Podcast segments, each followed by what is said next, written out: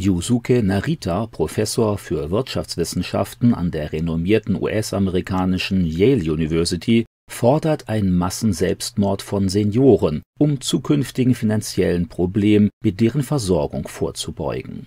Statt einem kollektiven Aufschrei des Entsetzens gibt es viele, die diese Idee durchaus ernst nehmen und diskutieren. Ethisch-christliche Vorstellungen vom generellen Schutz des Lebens treten offensichtlich mehr und mehr in den Hintergrund. Jahrzehntelang hatte man den Menschen der westlichen Industrieländer vermittelt, dass sie aufgrund der stark ansteigenden Weltbevölkerung keine Kinder mehr in die Welt setzen dürften. Unterstützt von einem gesellschaftlichen Trend zum Konsum und egoistischer Selbstverwirklichung wurde dieser Gedanke gerne aufgenommen und die Geburtenraten gingen ständig zurück. Selbst die millionenfache Abtreibung ungeborener Kinder wurde in diesem Zusammenhang als humaner Fortschritt und Zeichen der Selbstbestimmung gefeiert. Natürlich war von Anfang an klar, dass es einmal erhebliche Probleme geben würde, wenn eine deutlich kleinere Zahl junger Menschen für zahlreiche Ältere sorgen muss. Weil man dafür aber keine Lösung hatte, wurde diese Frage einfach immer weiter verdrängt. Zwischenzeitlich steigt die Zahl der Rentner, genau wie vorhergesehen, immer weiter. Es ist vollkommen klar, dass die Sozialkassen überfordert sein werden, wenn sich dieser Trend weiter fortsetzt. Unter anderem deshalb wird die Sterbehilfe seit Jahren beworben, damit ältere Menschen mit entsprechendem gesellschaftlichen Druck relativ günstig entsorgt werden können, vorgeblich sogar mit deren Zustimmung. Durch die bisherigen Formen der Sterbehilfe werden aber immer noch viel zu wenig alte und damit teure Menschen getötet. Deshalb wird in der öffentlichen Diskussion damit begonnen, ehemalige Selbstverständlichkeiten in Frage zu stellen, wie das Tabu der Tötung alter und schwacher Menschen zum vorgeblichen Nutzen der Jüngeren. Das wird dann nicht mehr ethisch begründet, sondern ganz pragmatisch. Noch hofft man auf eine gewisse Freiwilligkeit, droht im Hintergrund aber schon mit einem schlechten Gewissen und dem Appell an die Verantwortung für eine nächste Generation, der man vor allem durch seinen frühen Tod nachkommen sollte.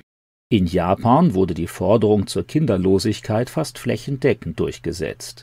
Das Land leidet schon jetzt an einer starken Überalterung. Aufgrund knapper öffentlicher Mittel müssen die meisten Senioren auch noch im Rentenalter weiterarbeiten. Dabei wird der Lohn per Gesetz bis zu 40 Prozent reduziert. Mit seinen Altersbezügen allein aber kann man sich das teure Leben nicht länger leisten. Professor Narita von der Yale University äußerte in einem Interview mit der New York Times, ich denke, dass die Lösung ziemlich klar ist. Es ist der Massenselbstmord der Alten. Nachdem er dann noch einige Einzelheiten vorgebracht hatte, wie man Senioren dazu drängen könnte, sich das Leben zu nehmen, überlegte der Professor, ob das schlussendlich wirklich eine gute Sache ist oder nicht, ist eine schwer zu beantwortende Frage. Auch Euthanasie, also die Tötung von Kranken und Behinderten, hält Narita für eine denkbare Option. Die Möglichkeit, so etwas in Zukunft obligatorisch zu machen, wird diskutiert werden müssen. Der Professor ist durchaus kein Unbekannter. Auf Twitter hat er rund 570.000 Follower und ist in Japan ziemlich angesehen. Unter anderem trat er bereits in einigen Talkshows auf und war auf dem Cover eines weit verbreiteten Nachrichtenmagazins abgebildet. Es handelt sich hier also nicht nur um die abseitigen Überlegungen eines weltfremden Extremisten. Ein Kolumnist der Newsweek Japan warnte in diesem Zusammenhang dringend davor, die Aussagen des Professors zu schnell auf die leichte Schulter zu nehmen. Naritas Fans seien Leute, die denken, dass alte Menschen endlich sterben sollten und die Sozialhilfe gekürzt werden müsse.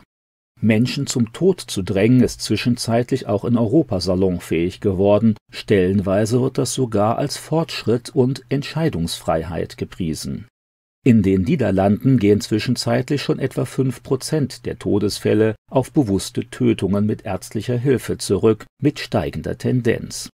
Durch Sterbehilfe verlieren in den Niederlanden jährlich aber auch mehr als tausend Menschen ohne eigene Willensentscheidung das Leben.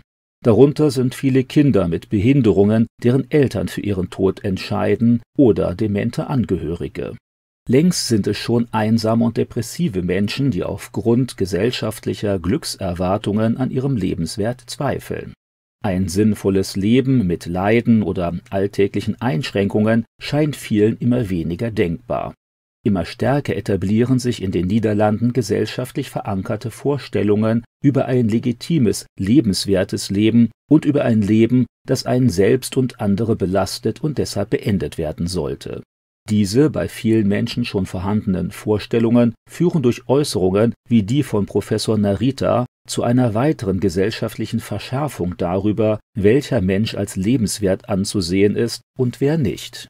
Christen schätzen das Leben als unverfügbares Geschenk Gottes. Wenn Menschen darüber zu bestimmen beginnen, wer leben darf und wer besser sterben sollte, sind Ungerechtigkeiten, sozialer Druck, falsche Glückserwartungen und Missbräuche sicher. Statt jemanden zu töten, sollte man leidende Menschen trösten, sie unterstützen und ihnen helfen. Gott ist ein Gott des Lebens und nicht des Todes. Er wertet das Leben nicht nach Leistungsfähigkeit, nach Menge und Möglichkeit von Genuss und Konsum. Statt den Tod alter, schwacher, behinderter oder kranker Menschen zu fordern, verspricht Gott jedem, der dafür bereit ist, seine Nähe und Hilfe. Der umstrittene Philosoph Peter Singer hatte schon vor 30 Jahren dafür plädiert, alle Säuglinge, die wahrscheinlich nie echte Lebensfreude erleben werden, mit staatlicher Genehmigung töten zu lassen, um Platz für gesunde, fröhliche Babys zu schaffen. Du Gott zeigst mir den Weg, der zum Leben führt, und wo du bist, hört Freude nie auf. Aus deiner Hand kommt ewiges Glück. Psalm 16, Vers 11. Alles ist durch Jesus entstanden, in ihm war das Leben und dieses Leben war das Licht für die Menschen. Johannes 1, Verse 3 und 4. Das Alter nimmt Menschen keinen Lebenswert. Gott verlässt mich nicht im Alter, wenn ich grau werde. Dann verkündige ich deine Macht den Kindeskindern und deine Kraft all denen, die noch kommen. Psalm 71, Vers 18. Der Tod gehört natürlich auch zu einer christlichen Lebensperspektive. Gott, lass mich erkennen, dass es ein Ende mit mir haben muss und mein Leben ein Ziel hat und ich einmal davon muss. Psalm 39, Vers 5.